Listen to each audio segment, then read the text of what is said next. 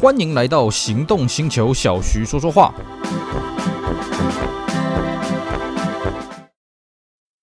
我爱逛街 shopping，我爱户外趴趴照，我开车容易紧张。对生活的需求，全家人都不同，但是 All New HR-V 都考虑到了，在乎你在乎的人，在乎的事。All New HR-V 新亮眼发表，全车系搭载 Honda Sensing，汰旧换新，七十六点九万起，全台 Honda 展示中心等您亲临鉴赏。Honda。Hello，大家好，我是 Celsius，非常高兴呢，又在这边跟大家空中相会。今天我们继续来聊我们上次没聊完的话题，我们继续来跟各位聊聊我当年机车去南横的壮游。好，我们在上次的节目讲到呢，哎，当时年少轻狂啊，趁着过年假期的期间呢，挑了一个大年初四早上六点呢，瞒着家人摸到钥匙呢，骑着家里的摩托车，哎，就这样跑去南航了，因为我从来没有跑过南航。那么我们这边先跟各位再次重申啊，我骑这个摩托车呢，不是我们的黄牌红牌，在那个年代，黄牌红牌虽然开放了，但是数量是很少的哦，而且那个驾照考起来很贵，那驾照的名额也是供不应求了哦，每次那个驾训班都是全满的。那我对这个当时我对红牌黄牌的重机没有很大的兴趣，我反而是比较喜欢骑这个白牌的速克达啊，所以呢，我当时是骑家里的一台这个进战一二五了啊，当然我们现在进战是什么第五代第六代了，我当时骑进战第一代，就这样傻傻的啊，也没做什么太。详细的调查规划，就这样跑去南横了。当时那个年代啊，我再次重申啊，那个是没有什么 Google 地图啊，手机也不能上网的啊，所以那时候我们就带了一个纸本地图，就这样子，这个这个机车一夹，OK，出门了啊，走吧。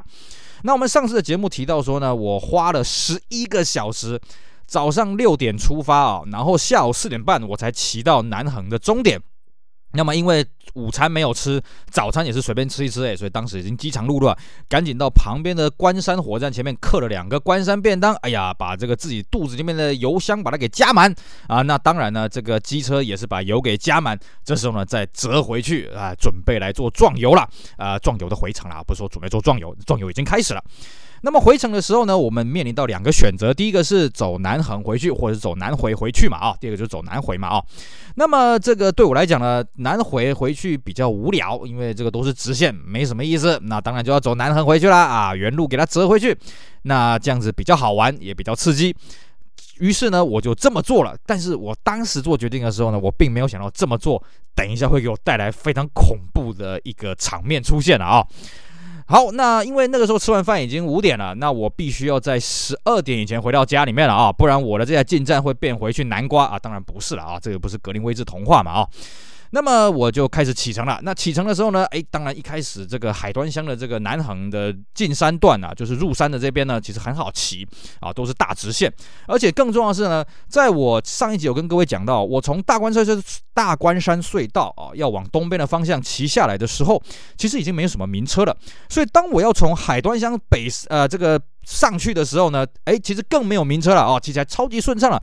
对我们这种骑机车在跑山路的人来讲，这真是不可多得的天堂啊，是不是？但是很快这个天堂就变成所谓的天堂路了啊！我记得我这样骑骑骑骑，一路这样经过了什么出来啦、力道啦。慢慢的，这个山路呢开始变得比较弯曲了。当然，我从下山的时候呢，哎，下来比较快啊，下来大概花了一个多小时。那么我在上去的时候，当然因为这个一二五 CC 的马力也不是很够嘛，而且我们也这个不要超速嘛。我们这边再次跟各位重申，我们在骑机车、在开车、在走山路的时候呢，一定要遵守交通规则，不要超速，不要优先超车啊。OK，好。那么我在骑骑骑，哎，骑到了大概这个力道出来这个时候呢，哎，差不多开始起雾了。那起雾对我们在跑山路的人来讲呢，这不算什么嘛啊！这个兵来将挡，水来土掩。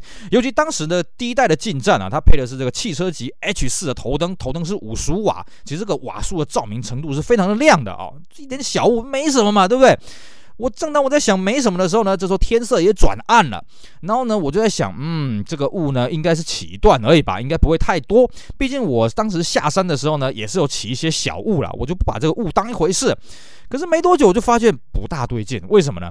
因为这个雾啊是又大越来越大，然后又越来越浓啊哦，我就觉得啊不大对劲。后来灵机一动，啊对哈。当时我从大关山隧道出来的时候，已经有看到非常漂亮的云海，一望无际。不会吧？这就是云海的这个进阶版吗？云海的二点零吗？呃，白天看到云海是很高兴了啊，很壮阔了。可是晚上遇到云海呢，就是伸手不见五指啊！不会吧？这时候我觉得没关系，没关系，我试看看。因为以前在北宜啊、北横啊，多少也遇过这种起大雾嘛，啊，我觉得这个应该没什么。那么南横呢，它的路啊，在这一段南横的路啊，虽然它是双向各单线道，其实它的路还算是蛮窄的啊。那我们骑机车虽然说有汽车级的五十五瓦 H 四的头灯，但是照明度还是没有像汽车这种两颗头灯来的大了。所以呢，一开始我是骑在这个路的正中央啊，那么看着两边的反光，因为有的时候它不是双向两线道，有时候它是双向单线道了啊，就是说只有一线道，那勉强可以会车这样子。结果呢，我一开始呢骑在路中央，我就发现，哎，这个路还算是看得到，我看得到两边的这个反光的这个边线啊，尤其我们台湾的道路设计嘛，右边的反光的这个标志呢是黄色的，左边的反光标志是红色的，还算是好辨认。但是慢慢慢慢就发现，我真的是看不到了哦，我骑到这个路中央。两边的这个反光标都看不到了，我只能怎么样？我只能贴在某一边的边线上面去骑。那这个时候相对的这个时速就很慢啊。比方说我在出来的时候，那时候还可以这个压在这个时速的上限四十。到了这个力道的时候呢，大概就已经剩下三十了啊！再往上去，什么摩天什么的，那就剩下二十了。甚至在骑上去的时候，这个雾已经浓到什么程度呢？二十真的是看不到路，这个不盖各位啊！一条单线道，你骑时速二十就看不到两边的边线，这个雾你看浓到有什么程度啊？这非常夸张啊！然后我知道怎么样呢？把时速再降到十五。并且呢，我心心中当时有想一个想法，嗯，如果说有这个名车经过的话呢，嗯，那应该搭他的顺风车，跟在他后面这样就好了啊，哈哈哈，没有关系。可是呢，说归说啊。根本就没有名车了，偶尔有遇到什么名车呢？是从对向下来的，不好意思啊，跟我是反方向的啊。那么我那时候就越骑就越怕了，甚至那时候年呃胆年纪小，很胆小，还想说，哎，等一下骑那边会不会有山贼忽然冲出来的拦路劫财劫色啊？是不是？那我只好跟他拼了。那时候真的是越骑越毛，而且想想，哎，不对呢，我骑过来花了十一个小时。那么我现在骑回去，我时速十五公里，那全程这样子，我骑不骑个三天三夜才骑得到吗？可是我想要加速又不行，那你说我掉头回去走南回啊，这个时间也是更花费啊，怎么办呢？头都洗一半了，赶快想办法硬着头皮冲吧。好，就这样子骑，时速二十，时速十五，时速二十，时速十五。哎呀，这时候终于前面遇到了一台名车了啊，太好了，这是遇到救星了啊。结果呢，跟了稍微一小段路，发现。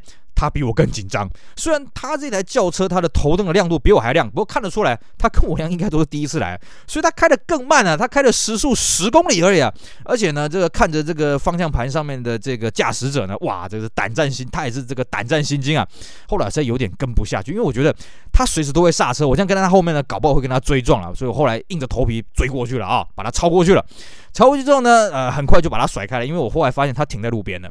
然后这个时候呢，哎，我在在在骑了段路，发现哎，前面有一台这个厢型车啊，一台福斯的厢型车啊，它的头头灯比较高，所以它照明的范围比较广。然后呢，我看了一下，哎，跟刚刚那台轿车状况一样，这个上面呢车子是满载的，一家八口了，看起来应该是一家八口。然后这男主人呢，戒慎恐惧握的方向盘啊，一家八口的命就是全部由交由他来处置了啊。当然，其他七个人看睡的是死去活来了啊，睡得非常的安详。那这个老爸呢？哇，这个肾上腺素狂飙啊！这个人生我看他没有这么紧张过了哦。那我觉得我在他后面好像他的压力是更大的。可是我也别别无选择，我只好跟着他。然后他的时速也是从二十掉到十五，然后慢慢掉到时速只有十公里。哇，这个时候我也是很头大，因为我不敢再超过去了，因为它的时速十公里，我知道为什么他要这样开，因为真的是雾浓到什么都看不到了啊！当时在山路上面，大家都是打这个大远光灯，然后再打双黄警示灯了，然后呢，偶尔在会车的时候，大家都是小心翼翼的，也说来也蛮好玩的啦。会车的时候，每次这个对向的车子看到我是骑车，他们都跟我讲：“小人呢，你桥都迈起来哦！哇，年轻人竟然敢骑摩托车上来啊！”我说：“嘿嘿，是是是，我赶路啊！啊，你厉害，你厉害。”根本都没有摩托车啊！不要说黄呃，不要说我们这种速克达，连红牌黄牌的重机通通都没看到啊！下山也没看到，上山也没有，通通没有啊！那个时候呢，真的我就觉得，我知道为什么大家不会在这个时候上山了，因为这个路况真的是很恐怖啊！整个雾，各位你想想哦，雾已经浓到说你开汽车时速十公里，你是看不到路的啊！你把这个大灯、远灯、近灯什么灯全部都开了啊，人生的光明灯也开起来，不好意思，什么都看不到。那那个时候我也很头大，哎呀，这时候要怎么办呢？结果没多久，前面那台福斯汽车终于到了极限了，日文叫做 “King 改大。他只好把车子停在路边啊，找了一个比较这个避避车的地方，避车弯啊，把车停在路边。他受不了了啊，他已经到极限了。那我想想，难道我要跟他一起停在路边的这个休息嘛？那这个雾啊，以我们的经验，在山区遇到大浓雾啊，你没有到白天，没有到这个九点十点，雾是不会散掉了。难道我这边就就地扎营吗？不行不行，好吧，那我只好依依不舍的告别了这个这个服饰这个休息车，然后临行之前我还跟这个车主打个招呼啊啊，你自己加油啊，我先走了啊。那自己走了呢，在这种茫茫深，真的是伸手不见五指的地方，我也只能时速十公里，慢慢的骑啊，慢慢的骑。很多时候我们遇到弯路的时候，都是看到那个弯路的箭头标才知道，哦，原来这边是个弯路，哦，原来这边是左弯，原来这边是右弯啊，真的是非常危险。那你说如果有什么这个路况，比方说有落石啦，前面有什么积水，那真的是看不到。这个这一段路真的是赌人品啊。那我就在在里面赌人品，我记得在赌了一个多小时啊。终于出现了一个救星啊！什么救星呢？我看到一台福特的这个小轿车啊，它开的速度很快啊，当然它也没有超速啊，它大概我们在就就是我们这一帮子人呐，这三三两两的，大概都可能骑个时速十公里啊，开个时速十五公里啊。这位仁兄啊，开了时速四十公里啊，哇，这真是厉害！当然他没有超速。他非常厉害，然后呢，我们这一些三三两两这些人呢，哎，看到这个家伙呢，仿佛是看到救星啊，大家都想要拼命跟住啊啊！那我也是借由这个机会，哎，他从我旁边这样超过去之后，我立刻死命把他咬住。结果呢，我才跟他咬住大概一分钟左右啊，我后面的车子已经完全跟不到了，因为他开的真的是太快了啊！当然，我再次重申，他没有超速啊，因为南城那边速限是四十，他快到什么程度呢？其实呢，我坦白讲，我也是赌一把。为什么？因为他如果过弯，他有一个什么失神，他下去，我也跟着下去，我没有办法，我没有没有得选呐、我只能信任他说他一定是个当地人啊，他知道哪里有沟，哪里有坎。哎，果不其然。这位家伙真的是开车厉害啊！哪里要刹车，哪里要过弯，哪里过弯过多大，他全部都知道。经过这位这个救世主的带领呢。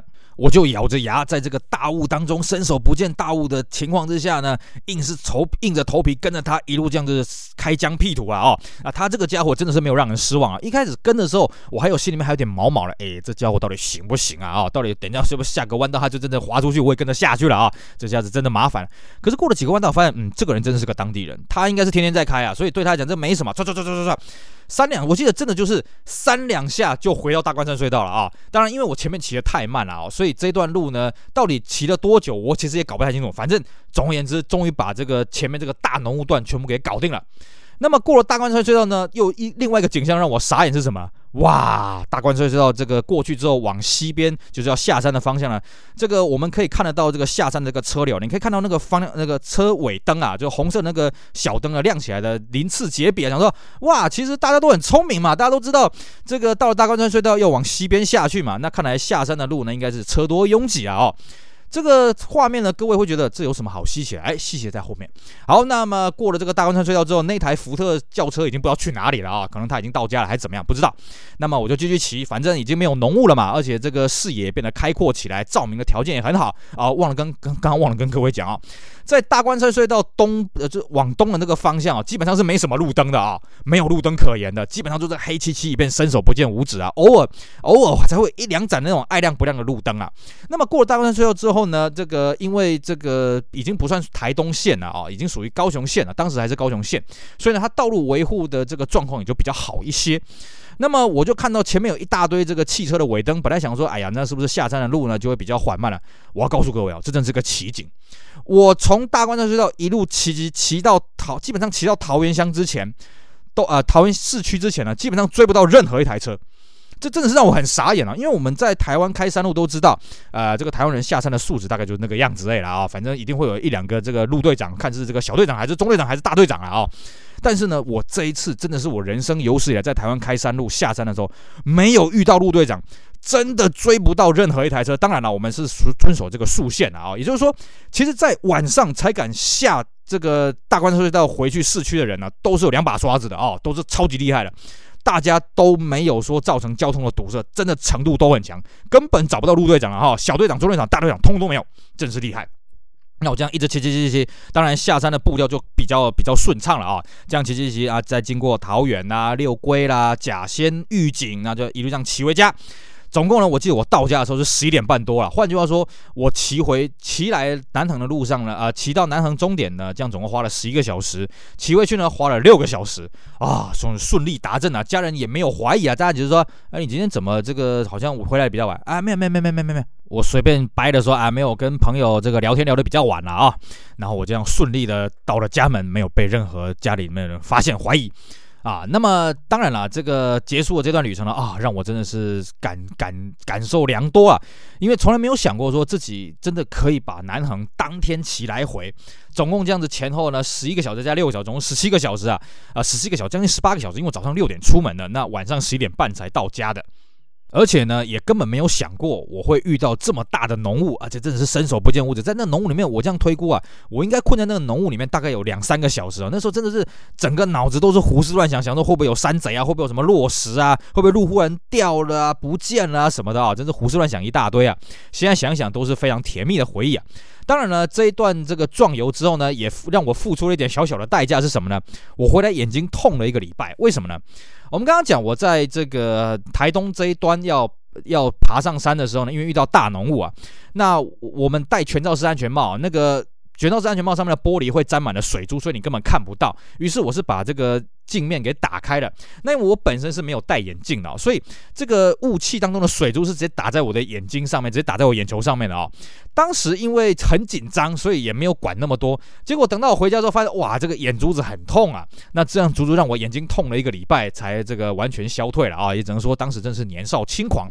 不过呢，也很感谢当时的我啊，有这么年少轻狂的这个冲劲啊。